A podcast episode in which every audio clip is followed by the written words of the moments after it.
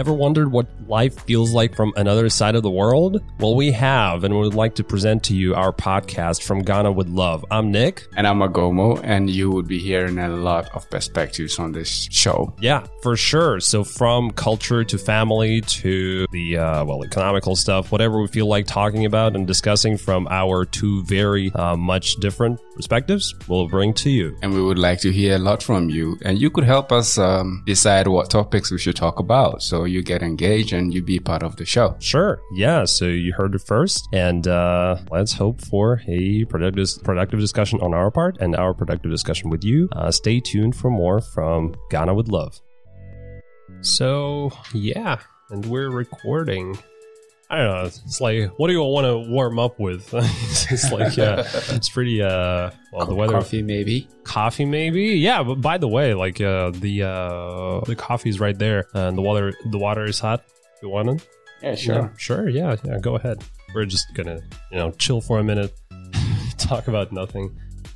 By the way, like last time we were here, like there was a lot of talk about how some guys would come here with some food you know yeah. it's like yeah we're gonna bring you the biggest bowl of rice you've ever seen like, exactly. no i think last time what we said yeah, no, can, was... can, can, can, you get your microphone a little uh, a little closer yeah yeah uh, what i remember saying was that we're gonna have a cookout. Um, uh, oh, oh, see, and we're gonna make sure that you are unable to walk after eating. Okay, because your stomach will be so full. See, that's interesting. Yeah, because yeah, we seem to have different memories. like, I mean, I don't remember a word about cookouts, right? So I just remember, yeah, we, uh, yeah, you eat too little. Like, yeah, we're gonna show you. Like, we're gonna come with some food. and I'm like, okay, okay, okay. I see. And now here we are, three guys with our uh, like small cups of coffee, water, and tea. Like, yeah. just you know, just having nothing. But okay, right. Okay, so let's uh. All right, let's continue that conversation. Well, about food, the, the the food conversation that we started, right? Yeah. So you were telling uh, you were telling a story how you come here and you have a joint dinner uh, with some of your friends over here, right? You seem to have some really interesting impressions about that mm-hmm. about that night. So can you like can you summarize the story uh, real quick or real long, however you feel actually, right? So it's like yeah, yeah, yeah, yeah. Uh, tell us that story about the the food because that seemed pretty exciting. And yours is much more recent. You want to go? Oh well, about that food. Yeah, about that food. Yeah, about yeah, that food called borscht. I don't know whether I, am getting the, the, the pronunciation right. Yeah, it's pretty accurate. So um, there was this day I was working with uh, a group of friends. We were actually three in number, one Brazilian and one Russian. Just about when we were about to depart to our various uh, places of abode, uh, one asked, "We were we were actually hungry, and the, that was when the conversation of food came in. Yeah. And then we were like, we need to get something to eat. You know, just beside my at my dormitory, there's a canteen. So it was a Sunday so we saw some guys enter the, the, the building. So we thought it was open for the day. And we also attempted to enter only for us to be told that uh, it was actually closed and that it was booked by those people who were inside. And so one asked me, by the way, have you have you ever tasted any Russian meal yet? And I said, no, I've never tasted any Russian meal. And they said, oh, then this, this is a good opportunity for you because we should plan it well. Let's plan it well within the course of the week. Um, we would organize ourselves, prepare some borscht, and then invite you to come and have a taste of it. So we, it was a Sunday, as I said. So there and then we scheduled for a Wednesday the same week. So Wednesday came, they called me. They said, Ernest, where are you? I said, I'm in my dormitory. And then they were like, come, come over. Uh, we are organizing ourselves to prepare something. And I said, okay, I'm in the middle of something. As soon as I'm done, I'll be there. So I got there and then everything was on fire because they were preparing everything and I saw them boiling. There is this red, that thing that gives uh, borscht the, oh, the color. The uh, beetroot? Beetroot. Yeah. Good.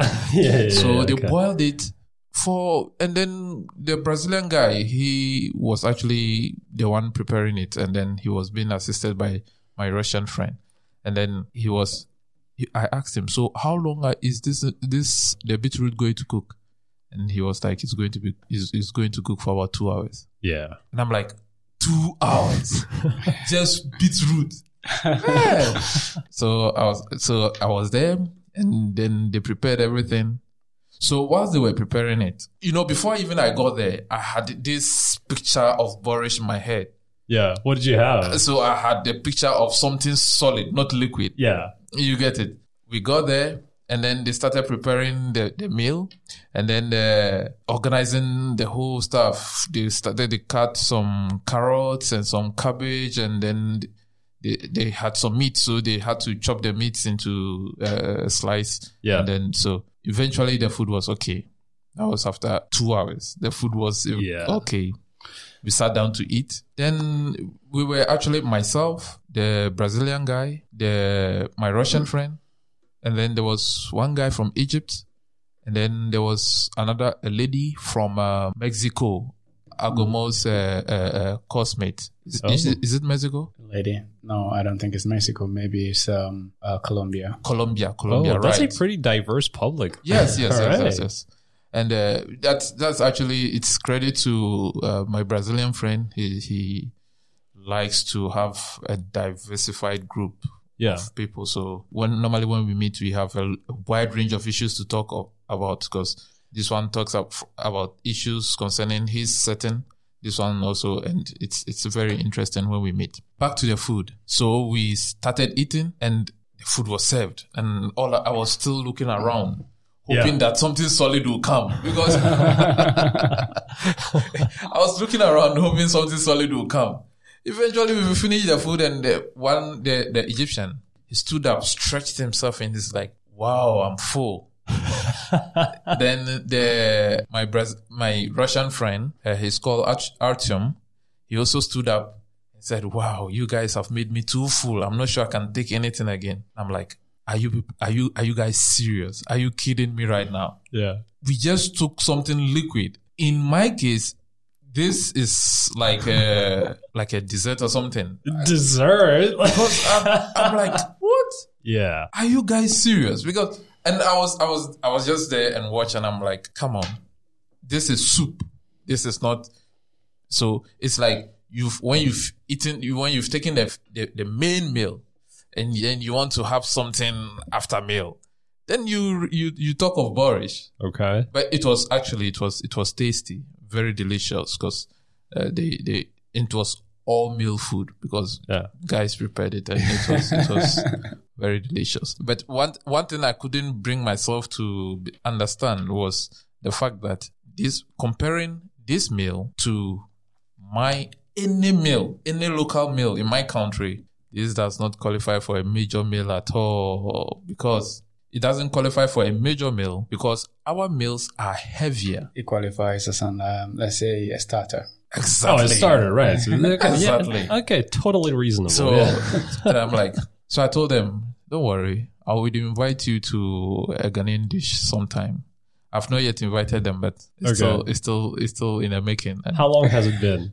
About some few weeks ago. Oh, a few weeks so ago. long. Okay. Yes, yeah, yeah. I about- just, I just, I just wondered where this, uh, the, the, you know, where this all devouring like dish will come here, right? It's just like, yeah, a few weeks. Okay. Okay. yeah, okay. and it was it was it was very interesting. Yeah, okay. very interesting. Cool. What about you, Goma? What's your experience? Um, mine came pretty much earlier. I think um, the first few weeks I got here, I didn't have much friends yet. now I have reasonable number of friends. okay. Yeah, I was living in a room. What my dormitory, the dormitory I was in at first had um had one Russian and one Kazakh, and I didn't understand anything.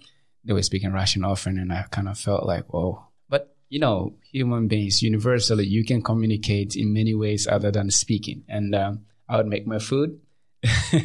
I'd make my food, and I would invite them. They'll make theirs, and they'll give me some. So they made they made borscht. Um, they made some other food. Eat lots of potatoes and stuff. Yeah. We eat potatoes in Ghana, but not your kind of potatoes. Uh, we eat the sweet ones. Yeah. That's a great, I love that. Like, I love sweet potatoes. So we eat the sweet ones, and even that we don't we do not eat it regularly. Yeah, because there are other lots of options. Um, so yeah, they gave me lots of different kinds of Russian foods that I do not even know the names of. I just know that they're nice. They made pierogies. Yeah. I love them.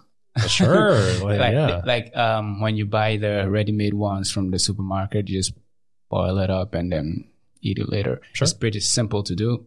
So it was good. One of the guys liked it. And then there is um one he said it was like gom or gom something. You just put it like it's in a plastic bag. Like Yeah. A, yeah, just put it in hot water. You let it boil. Then it rises and fills up a bit, and you just take it and then you slit it open, put it in a bowl, and you start eating like that. Um, it's a bit yellowish, you know. It's it's normally I think it's normally in a box. No, yeah, they have some that are in boxes and they just pour out and you just Yeah. boil it. And there are some that they put in um, some plastic seals, just put it in water, boil it, and Yeah. then open it. I- Yeah, I usually not- we have. Yeah, we, uh, th- these are some sides usually, right? So we have buckwheat and uh, but not, not buckwheat. Not I, I, I know buckwheat, but that one I also know it, but I've forgotten the name. I, I think I'll get it later on. Sure. But they made those things, and I ate them. It was okay. It was good. But guess what? I made my food sometime, and I had uh, had come with some shito. So, uh, well, if you don't know what, okay, listeners don't know what shito is. Shito is basically a kind of, um, I wouldn't, some sauce, Yeah. hot pepper. So the main ingredient is really ch- chili, hot chili Nice. and you you could put um, some people can put a little tomatoes in there, but mostly chili. You you have shrimps. You Yeah. can add shrimps in there. Some can deep fry meat and put it in there later on, but it's mostly hot pepper and other um, condiments and um, spices. You know, and it's really nice. So you can store it for a long time. So you can eat it with pretty much anything. I could just boil rice Yeah. and put the sauce on it and then eat it, and I'm okay. How Oh. much rice though, right? Um, how much rice uh, depends on depends on how much calories I need. right. Got it. Okay. but even my normal serving of rice is still a lot. okay. So I made this and I gave them some. They were like, "Oh yeah, yeah, they don't want to try." Then I gave them some, and I felt sorry because it- the pepper was so hot for them they couldn't take it. I'm like, what have I done to my friends? you know, Yeah. I felt like I was trying to kill my friend or something. Oh, oh, oh, yeah, yeah, yeah, yeah, yeah. So he was like, no, no, no, no, no, no, he's not going to eat it again. I should take it away. And I'm like, oh, I'm really sorry. But I told him it was hot, but he couldn't imagine how hot it could be. the, the point is our kind of chili pepper it's hot. right. Okay. Very, very hot. Okay. Okay. It's way hotter than what you what you have here is it's just like the way green pepper and yellow pepper and all those Oh, yeah. Nah, yeah, those are just sweet. just- Yeah, those are just yeah, sweet peppers, But right? when I compare your chili pepper to green pepper, I don't see the Yeah. difference. It's, Right. it's just like normal. But yeah. if you take our green, our uh, uh, chili pepper, you'll know you've taken chili pepper. Okay. All right. So yeah, Yeah. now you've got me really curious because Yeah. you know, you know, like I, I love uh, like so spicy food, and uh, the I, I even like at one point I one of my friends went to the U.S. and you know how they like their hot sauces as well. You know they have different. You know their whole marketing com- uh, campaigns are basically slogans that this hot sauce will kill you if you eat it and people Yeah. get it right so it's like Yeah. yeah so i asked her to bring me some uh, some of that and it's like you know like skulls and everything and fire and like uh, you know and like a little bit of barbecue on that on there and i'm like okay so yeah yeah that's where i felt the difference as well so i'm really really curious what uh what you guys are talking about here in, in Yeah. this case so where do you get your uh spices if here this is not the real pepper Well, but I get spices from um, Shatash.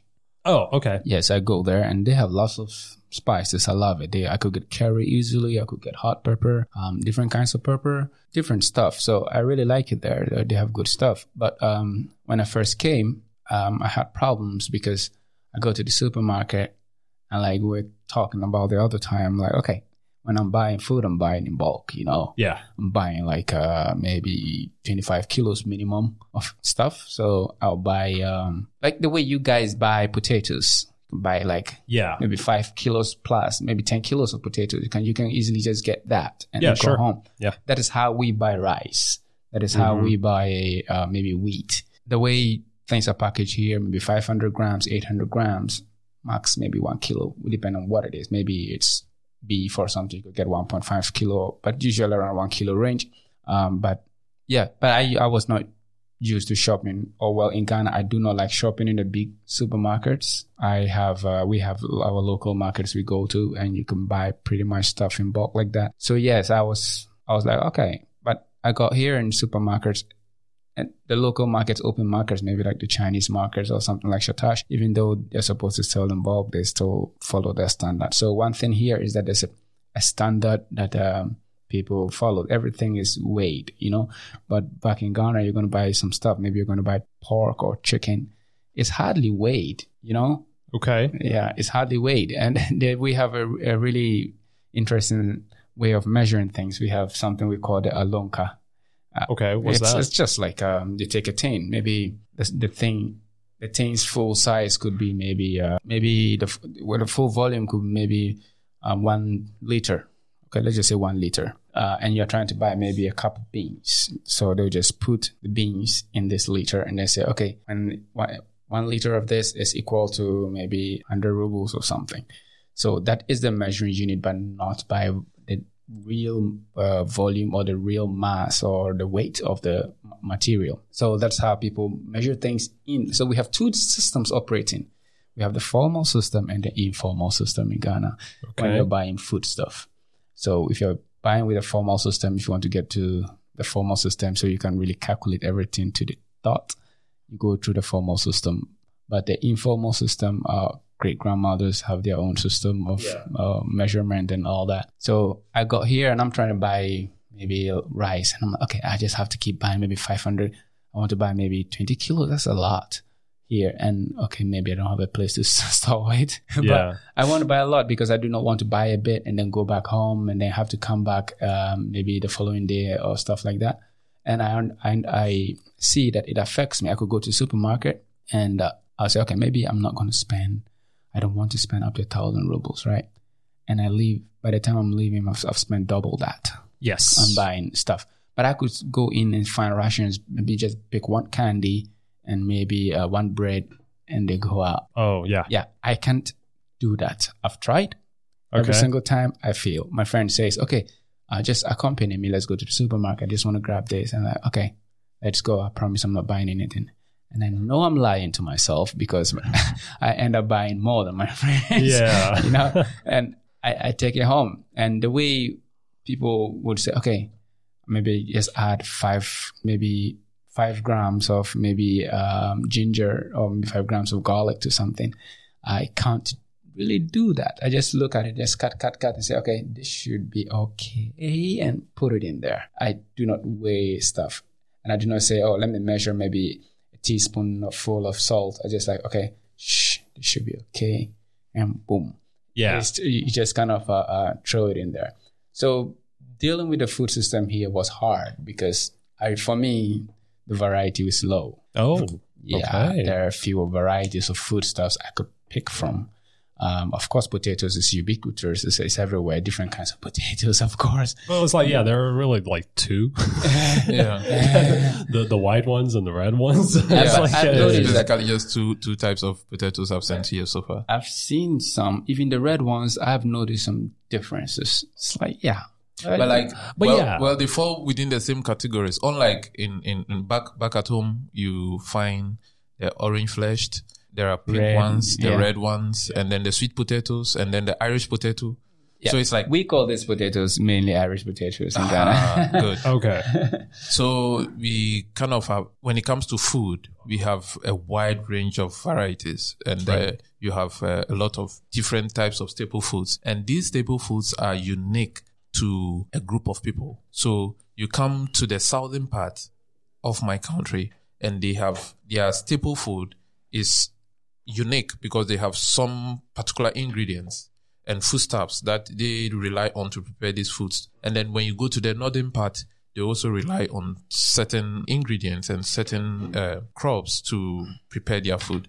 And so when it comes to um, food in my country, we have so that was a very big issue when I came here initially because You mean finding staples here? Not staples, not not local dishes, but Yeah. you know, we grew up knowing, thinking that um, the kind of varieties we had in we have in our country is the same Yeah, across. yeah, yeah. and That, that's that's what I mean. You know, you come here and you, yeah, you struggle to find the staples you had back there, back- back, back there. Yeah, home. yeah. And so you are like, okay, rice is universal. Everywhere you go, you find rice. So let's put rice aside. What else can I find apart from rice? Yeah, then- what what are some uh, some of other staples that you have that maybe we don't have in abundance here? Well, one very example I always mentioned to any Russian I meet, I'm like, have you ever heard of plantain? What's that? Plantain. Okay, yeah. Plantain is just like Yeah. a banana. Banana plantain. It's just like banana. exactly like banana. If you see the, the plant, plantain plant and a banana plant, you'll be unable to tell the difference. Okay, They are just like twins, identical twins. right. What's the difference then? Don't could, So- can't you just get bananas? Exactly. so No. the, the point is this. You can't eat plantain in the raw state. Well, you can make, leave it to ripen to the point that Yes, it looks but- like a banana. You can eat about, you can, if you are a fan of banana, you can eat a bunch of banana. yeah. You can't just sit down and start eating banana. You can't do that to plantain. Oh, You, you, you would have some health issues. You either have running stomach or something else. oh. So it's, it's either, so plantain usually is cooked, is eaten boiled or fried or roasted. and plantain more, has more of starch, Yes. oh, okay. and banana has more of sugars. So that's the main So- th- difference uh, between them. So and and they grow bigger and larger than bananas. So these are so when you see the two, well, we as natives know the difference. When we see plantain, we know this is plantain. So but Okay. for you who might not never have seen it, you Yeah. will see that you see them and you'll be like, wow, this banana looks big.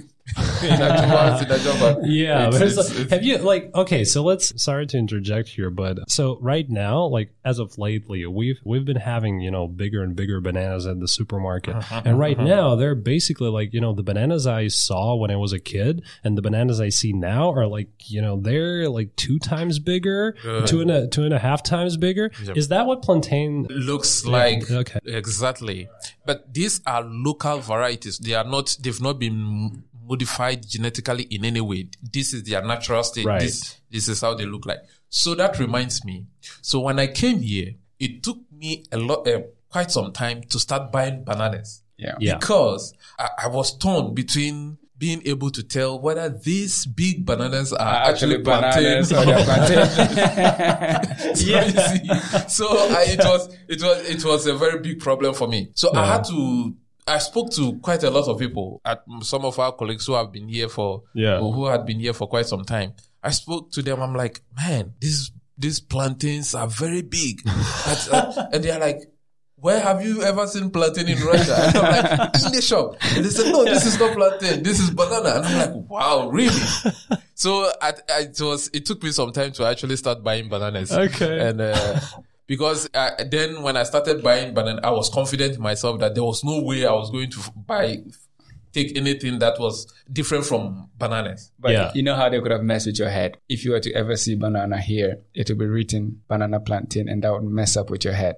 Well, then, then it meant I would, I wouldn't have, I would, if I would buy bananas, then it would mean that I would have gone for the much smaller ones. Yeah. Yeah. yeah, then yeah, I would yeah. not Just to target be on the big safe side. Just for just so I can be on the safe Yeah, side. yeah, yeah. So, and then uh, we have what we call. Um, there was one time I went to KFC with my friend. Okay. I, I actually we've been there on a number of occasions, and then but each time we went there, Yeah. their fries, the potato fries, I thought they were yum.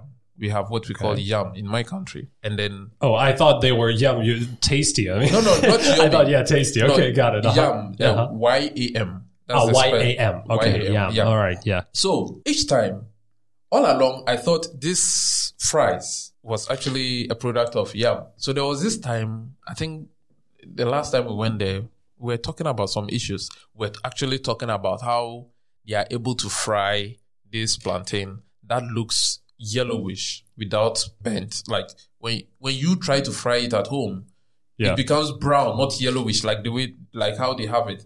So I was, I wa- we were trying to make sense out of it, and I was like, and he was like, this. He mentioned this potato fry, and I'm like, wait a minute, these are no potatoes. then he was like, he said, why do you say that? I said, this is yam.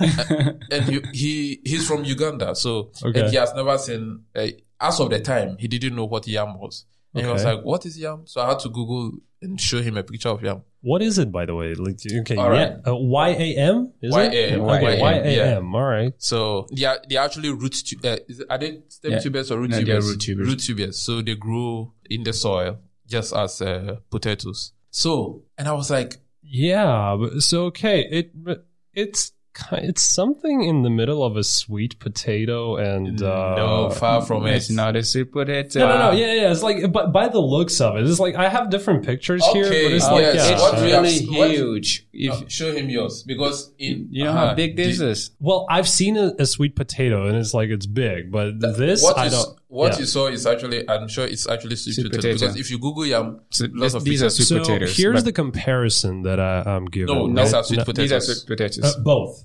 All both of them. sweet Oh, yes. bo- both of them. Okay. So okay. the yellow one is the orange fleshed, yes. and then this one is the white. White flesh. white yeah, yeah, fleshed. yeah, yeah. Uh, and uh, yeah. Oh, okay. So i- is that is this it? No, this No. is a cassava. This is cassava. This is sweet Holy, potato. like holy moly! cassava! like So- okay, so- yeah, yeah. Now now I see what you're saying when you say And- and like you see, different types. So we have different types of uh, uh, foodstuffs, Yeah. and that is cassava. Cassava Okay. is also is actually a stem tuber, but it also grows in the soil.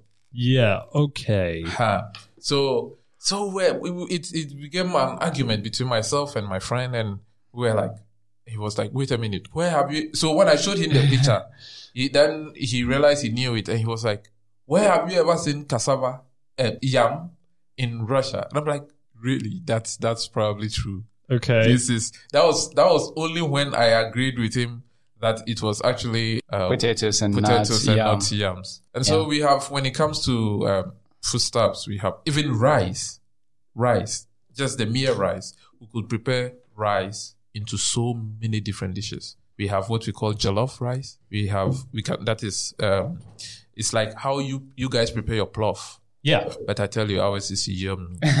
Sure. It's like yeah, not not yam, everyone, but yum. Okay. so man. now it's yum. yum. Now it's yum yum. All right. So Yeah. and uh, we can prepare rice into what we call rice and beans. In the local dialect, this called we call it waakye. Waakye is actually an uh, Hausa language. Oh, okay. Hausa. But waakye is actually beans in Hausa, and then rice, which is shinkafa in Hausa. But Yeah. we simplify everything. We just we don't want to be calling rice and beans, so we just call it waakye. So if you come to my country and you mention waakye, everybody knows it's rice and beans cooked together. Oh, could it could it be uh, could it be because well the reduction could it be because rice is so like everywhere that you may not may like even skip pronouncing it? Well, it be that? I can't really um, say how the name was, uh, how the name evolved, but it's it's like it's now a household name Yeah, sure. in the country. So everybody, once you say you ask somebody, buy me waakye from the next food joint, he knows he or she knows what you are you are asking for. So and so is waakye is just basically rice and beans cooked together. You know, beans takes a longer time to cook. Absolutely. So yeah. You you start cooking the beans when it gets soft to a reasonable level. Then you eat, you add your rice. Then we have uh, these um, leaves. What what is it called? Millet leaves. The red millet leaves, Okay. which we first you first boil it in the water, and it it's the leaves are red, so it drains the, that color from the leaf. So when you prepare typical waakye, it must be reddish. And so it's best eaten with uh, the shito he described, that black sauce. And Okay. so This this is what waakye looks like.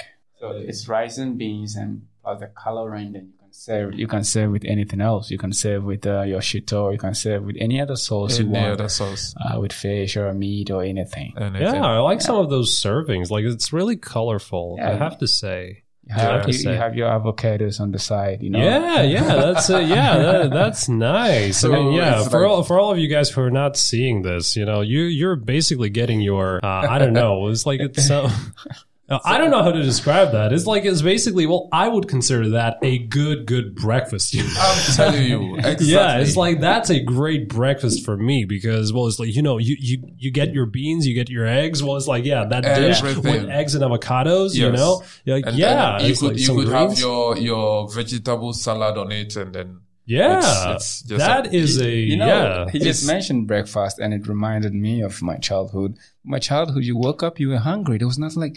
There's no specific term that this is breakfast and this is lunch Yeah. and this is dinner or Oh, really? supper. No, that concept doesn't exist for most of us. Okay, there are certain things you could eat in the morning. Okay, like porridge, right? yeah. we know mostly porridge is eaten in the morning, but some people would like to eat it at night. But it's not something we cannot call maybe, oh, this is breakfast food and this is uh, lunch or something. Look, I got up and I would eat something right after getting up from bed, something someone would have to eat right after heavy work in the afternoon. That was it. So there was nothing like, oh, breakfast. Let me get some muesli and the milk or some uh, some ce- cereals and oats and stuff like that. You co- no, there is really that concept of this is breakfast. We know, okay, you eat in the morning, you eat in the afternoon, you eat in the evening, okay, but this is breakfast, and I don't know. Do you, does any of the, the the cultures have those concepts that okay, we uh, this is breakfast. this is called I, breakfast. this is I this, tell you what, you know what most people know is that we eat in the morning, we eat in the afternoon, and we eat in the evening. You see somebody's food in the morning, which we will call breakfast, does not look anything like breakfast because Okay. it's so heavy and so plenty that you are like, look, you could give oatmeal to somebody in the morning. Yeah. He finish it, as soon as he finishes it, he'll be like, I'm hungry. It's not like I'm not satisfied, but I am hungry because he doesn't consider that oatmeal as food. Yeah. He wants to eat his waakye or he wants to eat his banku okay. or What he wants banku? to, uh, banku is uh, the cassava you saw. Yes. So it's uh, prepared into what we call do. Okay. A dough. D-O-U-G-H. Dough. Yeah. Yeah. Okay. Yeah, so it. Yeah. it's prepared into a dough, and then uh, you. So how it's prepared? So the cassava. this is what banku looks like. Served with some hot sauce and fish and stuff like that. Yep. Holy moly! Like that is yeah. I would eat that right now. I mean, it's like, it's like you know, like that looks like a major, major like dinner dish at a restaurant. oh man. yes, Yeah. Like, oh yes, and that the banku is Nice. like it's it's a staple food in almost every household in Okay. in, in, in Ghana. And, And this so, black thing you see there, that is the shito. That is the shito. I would never have thought that this is something, you know, spicy. I would think that this is some kind of, you know, like sweet barbecue something. man, Right? it's, it's like, it's yeah, yeah, very yeah, yeah. spicy. It's Yeah, very, okay. very spicy. Okay. And so um, it, it's basically you, you have to prepare the dough. So we have two types of dough for the banku. We have the cassava dough and we have the corn dough. The corn dough is prepared from maize and the cassava dough is prepared from cassava. So you mix the two and you prepare it on fire to Yeah. uh-huh. And then you have you can eat it with your soup, your pepper, your sauce, or whatever. We we have what we call pepper in our country. It's not actually pepper. It's actually a mixture of chili pepper, tomato, and then onion, and then a little bit of salt. So you just mash it together, but we call it pepper. If you tell anybody I want to eat banku banku with pepper, they know how to prepare that pepper. It's not just fetching some chili pepper somewhere and just giving it because you cannot eat it. So, and then some fried fishes or some uh, fried eggs or whatever it is you want to eat it with. So we, we, we have uh, a, a wide range. Range So, and then we have uh, cowpea beans. Yeah. So we can prepare beans into so many dishes. So we have the most common meal prepared from beans is what we call red red. Red, red. Yeah. Okay. I'll show And you a picture here. Red red is basically Red, red. yes, red red. Oh, that that looks like yeah. The the the, the beans. The uh, I got those in London, I guess. You- Uh-huh. you- yeah, you- you, Uh-huh. make this with some palm oil. All right, and, yeah. um, Okay, yeah. and you have this is your plantain. What you're seeing is your plantain that looks Yeah. like banana. Yeah, But d- like yeah, it's like but- but- identical. yeah, I, I think I would show you a picture of plantain what it really looks like. This is what it looks like. All it's like the funny thing is it has like slight differences. You know that like the tail the tail is a little Yes. bit different. Yeah. Yeah, And the stalk Yeah. is much bigger. And they, yeah, they, and look bigger. more curvy than bananas. Yeah. Yeah, Yes, they like look yeah. more I would I would definitely think like the first time I, uh, I would see it, I would think like yeah, that's a weird ass banana. And, and- like and yeah, it, for sure. it could can become as ripe as banana. Got so these are the, the green ones. At different stages, you use them to make different kinds of foods. Okay. At this stage, it's good for making fufu. Fufu is a kind of food you make. Um, let me show you a picture here. This is what fufu looks like. Okay, fufu. So the fufu is basically you make it with plantain, as I showed you, and Uh-huh. um, cassava. Okay, I don't know. Yeah. I mean, So you peel your cassava and you peel your plantain and you boil them together, yeah, and then you pound them into pulp, and the starch gets out of it, and it becomes starchy. So you, when you get to the point where it is okay, you would know, and you basically are done, and you serve with your with your food, and Yeah. you, you you eat, and it's a really staple food. The funny thing is that we used not to make fufu out of cassava. okay, We used to make fufu actually out of yam. So cassava is actually not native to Africa. It's um, I think it's South American, yeah. So it was introduced by the colonials, um, Europeans when they Got were it. coming around, and we realized that we could utilize it better.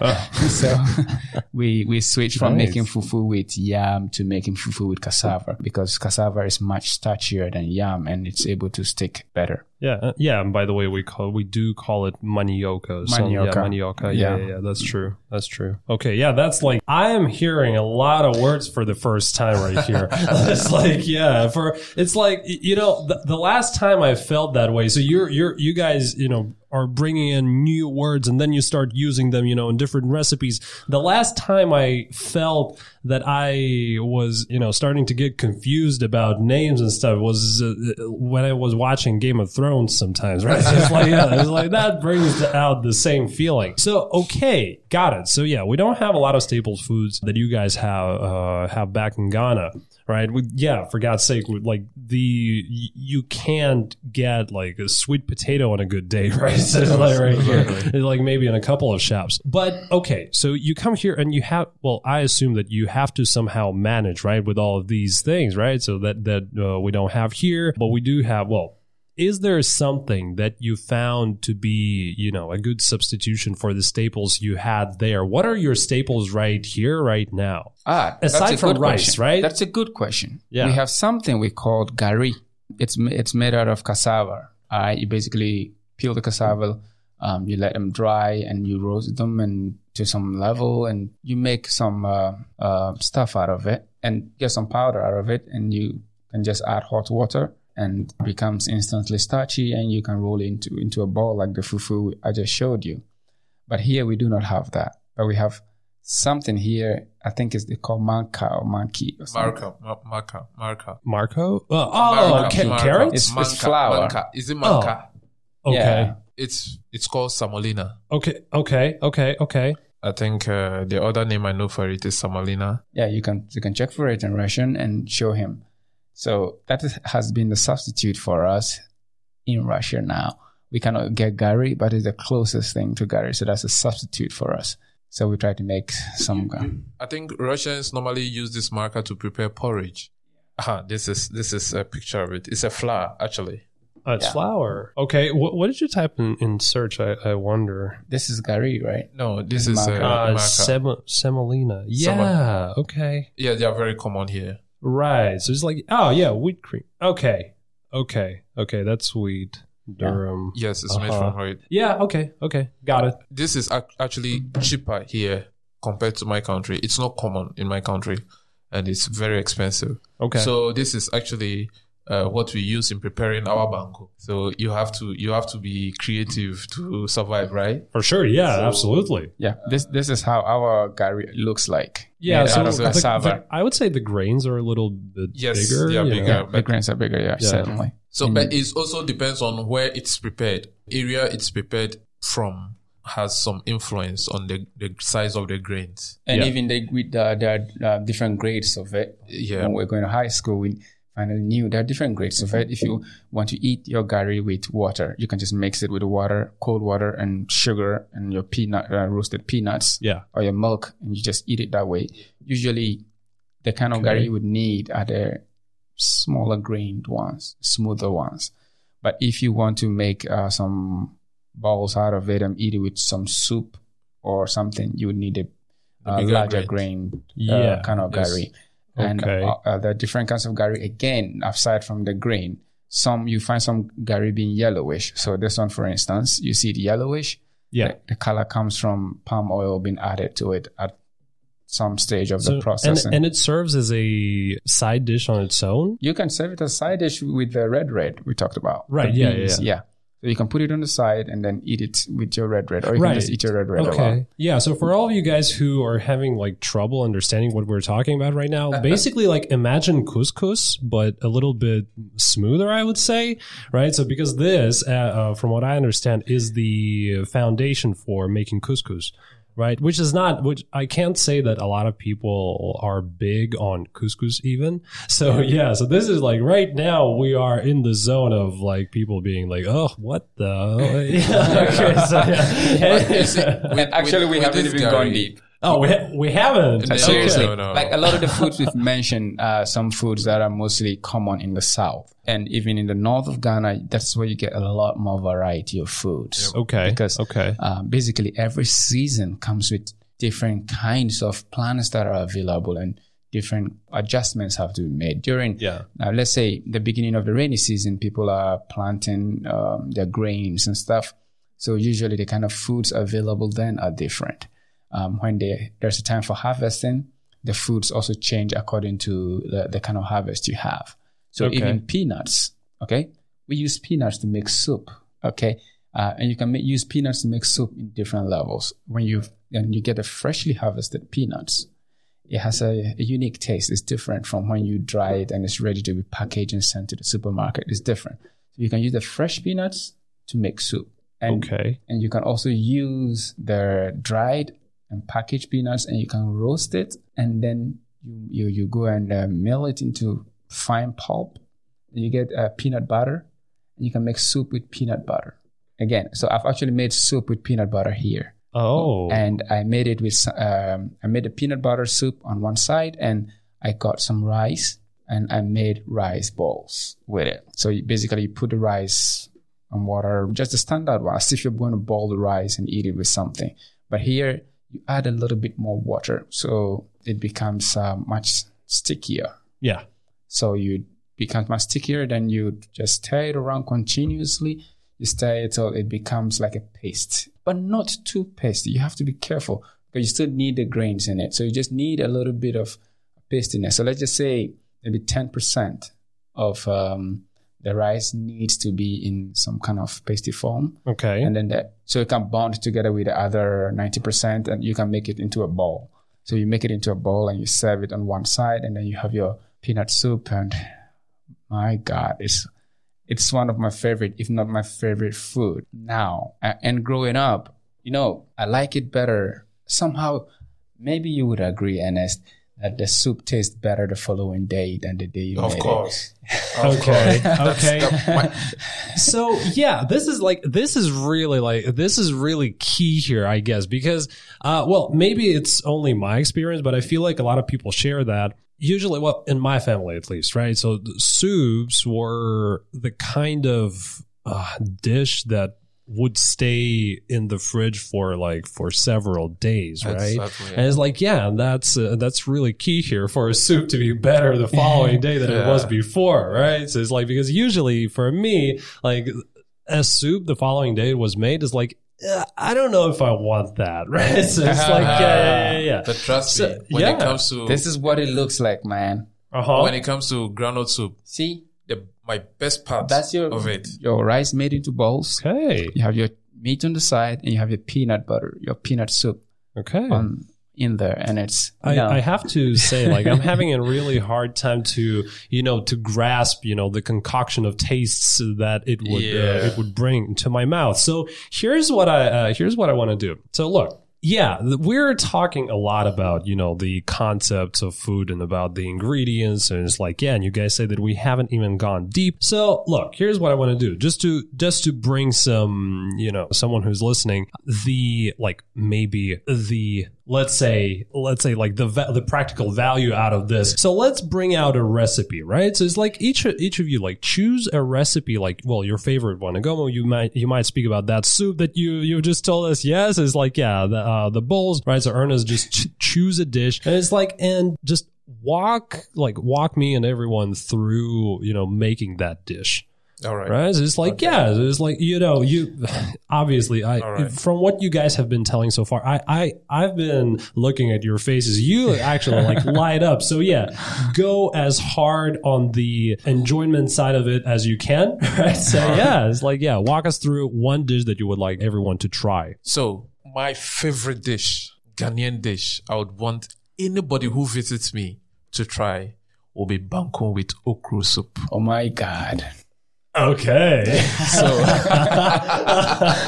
okay, so yeah, so, so, yeah, very so banku with okra soup. You know what okra is? Okra. yeah, sure. Got the okra pl- plant. So to prepare the okra okra soup, you need to have your okra. You need to have your tomato.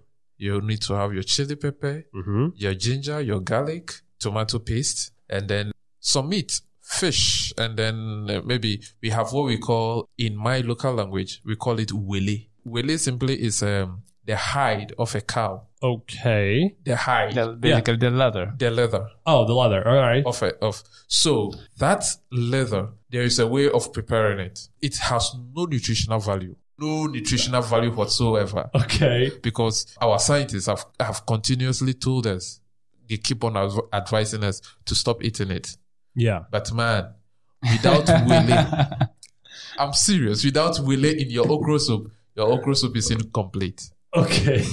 and then you need some crabs Yeah. you know what crabs are Uh, crabs or crops? crabs Crabs, yeah, crabs, yeah, Good. got it, yeah. so you need some crabs Yeah. in your okra soup. So Okay. okra soup basically must contain any meat, any form of meat and fish you you can lay your hands on Okay. because that makes it what it, it's supposed to So be. do you mean like as much as possible of as many types as possible? as many types, not Got as much it. as possible. You can you should have many different types of meats Yeah. and fishes, Yeah. uh, fish, and then it makes your okra soup complete. Right. And so you see a pot of okra soup, and you can you can basically count all the fishes in the sea in, in- inside the okra soup. Okay. that is what makes it okra soup. Right. So what is the step by step preparation for it? So first, you boil your okra, Uh huh. and we have what we call saltpeter. Saltpeter. Saltpeter, is sodium uh, bicarbonate. Is it sodium bicarbonate or sodium? Well, I don't- it's not sodium bicarbonate. It's Um, NaCO2. where it's used in uh, industri- for industrial purposes and other Yes. stuff. I,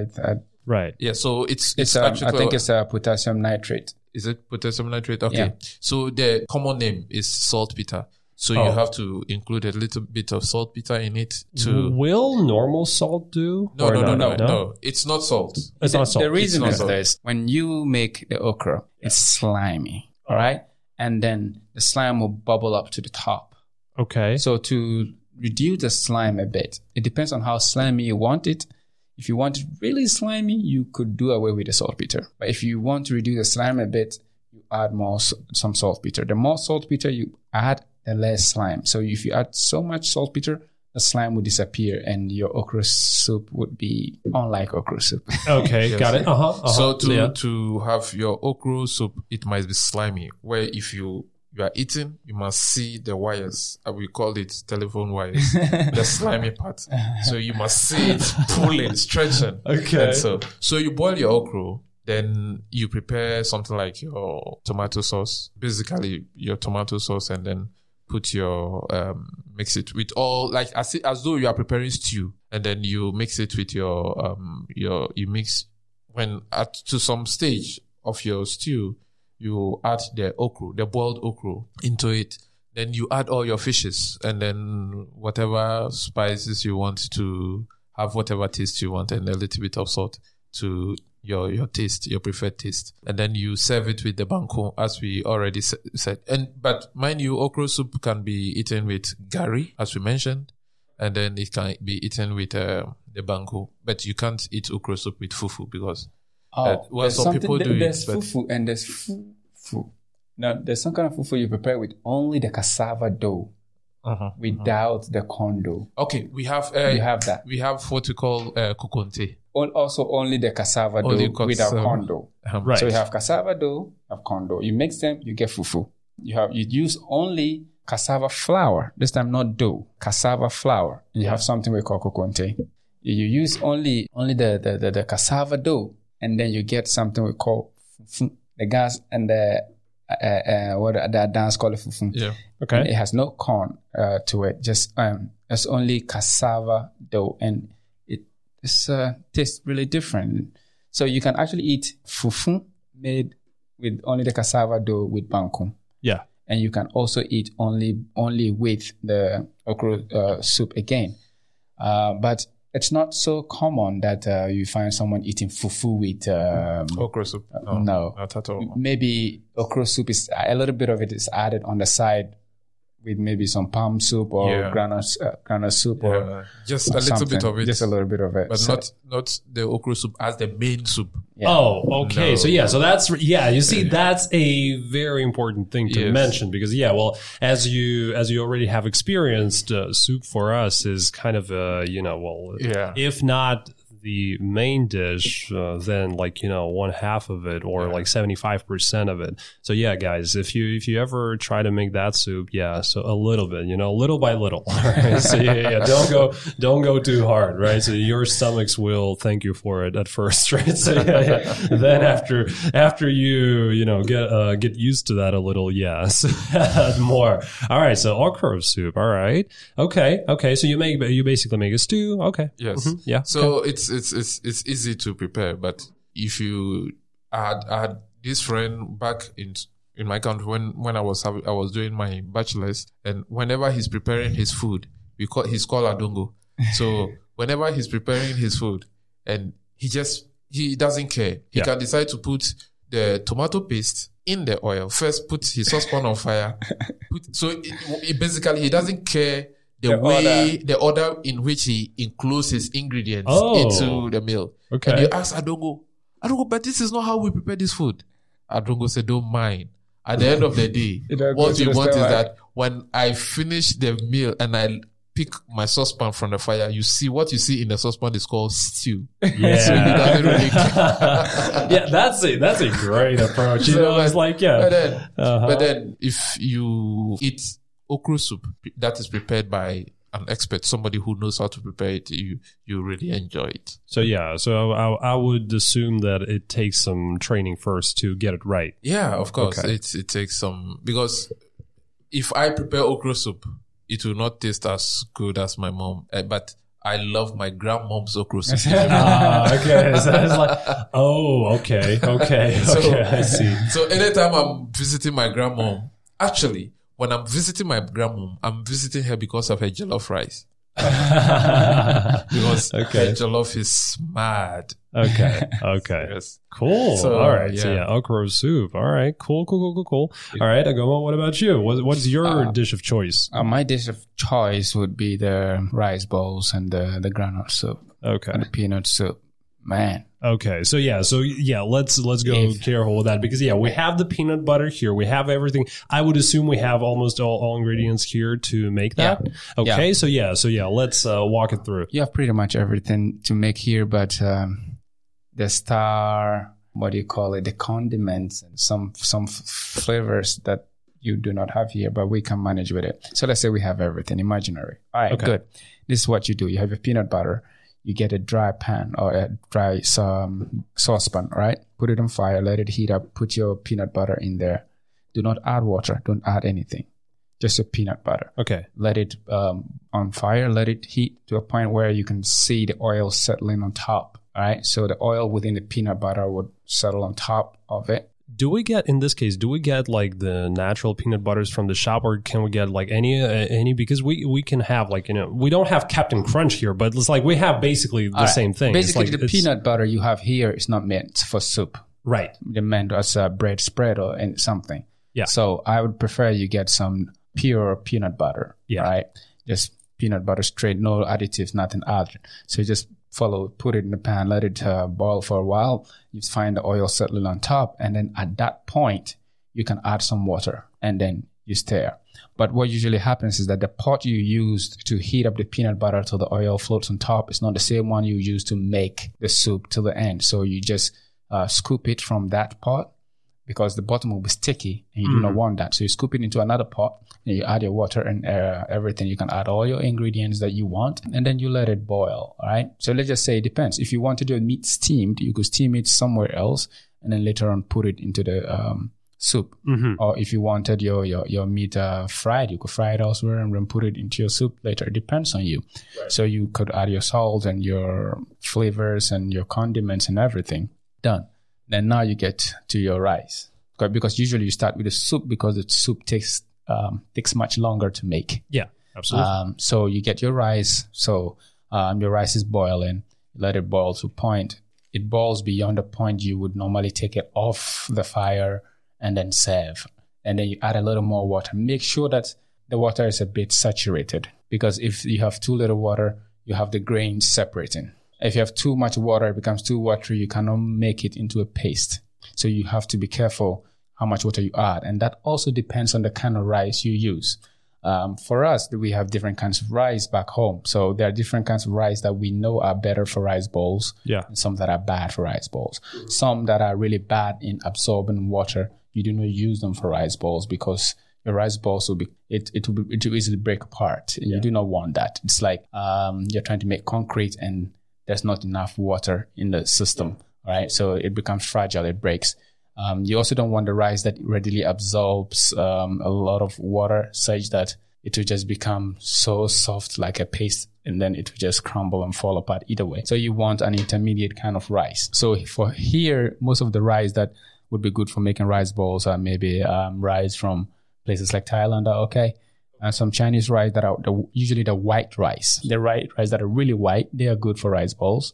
And those that are maybe brown to reddish, they are not ideally good for uh, rice balls. So you get some white rice and then add in a lot of water. It boils. You know that okay, the rice is done, and then you get uh, maybe for us the not a spatula per se, but um, something you can stir. Yeah, almost like a spatula, but uh, almost like a spatula kind of. Then you stir the rice in a way that you try to make a paste out of it. It should not be Yeah. too pasty, like I said. Maybe 10% of the rice should be completely broken and in paste form. And those would serve as the bonding agents to put all the other um, rice together. Uh-huh. So you roll it into a um, nice bowl, and then you put it on the side, and your soup is ready. You also serve your soup on the side, and then you're ready to enjoy. But here's the thing: all these things we've mentioned are usually foods that you eat with your hands. yeah. Okay. It's just weird to eat fufu fufu. with a fork and knife. no, you can't. Yeah. all right. It's not possible. Pe- pe- People try to do that. Big fufu, for instance, is very sticky. I don't Very know kind of. You see the kind of putty that we give to kids to play, and they could shape them into different forms, try to sculpture something. Fufu is like that. So Very, it's, very starchy. yeah, and very So fluid. Uh, You in a way. can't sit So down imagine you and have to have your take fork and knife. to and, no, it's through. not possible. yeah. Yeah, But then, but of course, uh, when we talk of the red red, yeah. you can, eat, your red fork. red with your fork and knife. Yeah, well, absolutely. You can right? eat yeah. your, okay. your waakye with your fork and knife. You can eat your jollof rice with your. It's it's not like you can. They are eating Yeah. fork and knife. So yeah. that's basically it. And then, uh, but back here in Russia, we have to cope. So uh, we have we have managed to use local uh, foodstuffs here to prepare things closer to what you have back at home. So example is what we mentioned earlier, uh, the manka. So we can prepare manka into um, something like banku. Whereas you guys use it as uh, for porridge. Yeah. We use it for banku and we prepare. So we prepare our groundnut soup. I have a, a bottle of groundnut paste, uh, peanut butter. So I have it there and then, so we, we, we do a lot. I, as even here, I prepare, um, uh, waakye. I prepare waakye. The only difference is that I don't get the red millet leaves to include, but it doesn't matter. What matters, the major ingredients I find here, the rice the. So Cool. Yeah. that's, that's, that's okay. That's really yeah, that's really uh, good to hear because yeah, I would say no, you know, this is the type of cuisine we don't, you know, hear a lot about. Like, and by don't hear a lot, this is just, so this is strong wording. We don't hear anything about it, right? So it's like, yeah, I imagine, Yeah. uh, like not a lot, if none of the people uh, have. But okay, so I mean, the last question I is all right. So do, do you only cook food that you well, you know, do, do you only cook your well, let's say native food that you've uh, you've had for for the major for the major part of your life, or do you incorporate some new foods from here? So I mean, I mean dishes, right? Yeah, I, I try to uh, incorporate new stuff. I the last time I tried to make um, soup like Russians make their soup, and you know you see Russian soup, and you, yeah, that's soup. Okay. You know all this. I don't know if you've noticed, but when you look through the pictures I showed you, you see that the soups, even though you are not having them physically in front of you, you could tell these are thick, right? But for Russian soups, you could clearly see that there's water Well, lots of- absolutely. yeah. Yeah. But here, there's of course there's water, but the consistency is it's really thick, you know. So I, sometimes I try to make Russian soups, and uh, I'll put maybe a little beef in there, maybe some potato or stuff like that in there. Um, but and it's supposed to be soup. Maybe some sometimes you find some like uh, my friends who make some soup, and sometimes you find some noodles in there somehow. Uh, absolutely. Yeah. yeah. Absolutely. But, but here, like for me, you put noodles in soup back home. Like, what is this? Are you making noodles or you're making soup? Like, Even the, the way you, you- Yeah. the way you prepare your noodles here, way different from how we prepare our noodles. absolutely. Yeah. We don't, we, we, we, I don't see anybody, I can't imagine anybody in my country preparing noodles that has water in it, where you be eating your noodles from a liquid, like it's not, it's not, it's not possible. Yeah, we have absolutely. A, a very different way we prepare our noodles. yeah, you And find our it- you noodles know- alone with sauce on the side. yeah, Yeah. absolutely. Yeah. Yeah. and number it's basically influenced the way we prepare even foreign dishes our is influenced by our local dishes and so it's uh, but for me i'm unable to prepare russian dishes because uh, in the first i don't even know how to prepare them Yeah, of course. but the most simple one like this one pilimini yeah. yeah that's Yeah, anybody at all can can cook pilimini so it's just about it's just a matter of putting it in hot water for it to Exactly. some- Yeah. You just, you, yeah. You, you done. just So- for, you, like it's what? What is it? A three step, uh, three step recipe. You boil some water with some salt in it. You add the, you add piminis. so You you wait. You just wait. Just, That's uh, you wait. You take them out. Right? Yeah, so it's like okay. yeah. And the Pilimini is really nice. We don't have it back at home. Oh really? Yeah, okay. we don't. Last like month I made pierogies. Okay. I felt so Russian. Yeah. Sure. What, what, what, what stuffing did you uh, Uh, did, did you have? We we use some a mixture of uh, beef beef and pork Okay. sauce. Yeah. It was really good. Okay. Well. Yeah, so- Cool. Yeah. So in this case, well, uh, yeah, no, no surprise uh, on this part that you guys uh, liked uh, these two dishes because you know, like, yeah, they are probably the heaviest we have. Right? yes, of course, of course, Yeah. of course. And, and and a friend has invited me, and so this invite is pending. Though it's it's it's an invite for the summer. Hey, you've Right. been invited Where- and you didn't tell me. Of course, some things are confidential. okay. Some Right. things So- are very confidential. yeah. Now it's So- not. So. so um, this invite is about is is an, an invite to a countryside during the summer yeah. to taste typical Russian dishes. Nice. I'm just yeah. like, I'm just looking forward to that that that Okay, opportunity. cool. So yeah, so yeah, So- I re- really, really, really hope that yeah, that uh, he shows you some uh, some nice stuff, some course, uh, really like stuff that will fill you up and make the process tasty. Yeah. So yeah, and for all of you guys who have listened up until this point, like yeah, you should definitely check out uh, the cuisine that we've been talking about for the past hour. Uh, like yeah, make sure you try the soups that uh, that the guys suggested, and uh, yeah, feel free to give feedback. You know, like you can you can text us. All social media is in the description. Yeah, we'll make sure that you contact the guys, tell them about your experiences. Maybe they will advise you on like on how to make those dishes and many more. And uh, yeah, so do you guys do you do you have any any uh well any any words to finish it up? well, find out about different type of dishes. You only need to explore. Food does not kill. Yeah. Nobody eats food and, and like, oh, my brother died because he ate he ate a, a Mexican dish. He died because he had he ate a Chinese dish. No, no, Yeah. no. Okay. So it's it's about exploring. I, I have I, I watched videos of this guy who explores Africa Yeah. and he's like he just shows different dishes of Africa, and I'm like, I, I think I've mentioned it to Agomo once, and I'm like, man, if I ever go, if when I go back to Africa, I'm going to tour the whole of Africa. Just so I could see the different dishes of food, and man, some some of them are, and so it's it's good to explore. If you have the chance, if you have the chance to travel, and if you don't hold yourself back, explore the foods, and you find out that there are delicious different types of meals and which are very delicious out there. Absolutely. Okay. Gummo? Yeah, I, I would agree with him and say you should, as much as possible, try different kinds of foods whenever you have the chance to. I found myself asking, okay, I've been in Russia, I've eat, eaten Russian foods, and Russia is surrounded by Chinese, different kinds of Kazakh, uh, you know, every uh, kind of people around in the world. And I'm like, okay, I want to try everything. So I think a couple of months ago, uh, my Kyrgyz friend made some food from her place loved it. I told you earlier about my former colleague roommate who showed me some food from Kazakhstan. Also awesome. Last time we went out, I said I was hungry. My friend was like, ah, let's go to Burger King. Let's get some Burger King. I'm like, really, Burger King? I see Vietnam here. I want to try some Vietnamese food. Oh, by the way, yeah, that's a really good place. Yeah. Yeah, so I went there and checked out some Vietnamese food. I'm like, yeah, I love it. So who knows? Next time I'm probably gonna go to some place and try some other food. I think I've tried some Thai food here too. I'll buy some Thai friends. So yeah, just like that. When you meet people, let them cook you something if they can, or you fix it up and you, you try some new food. You might like it. You never know what you're missing.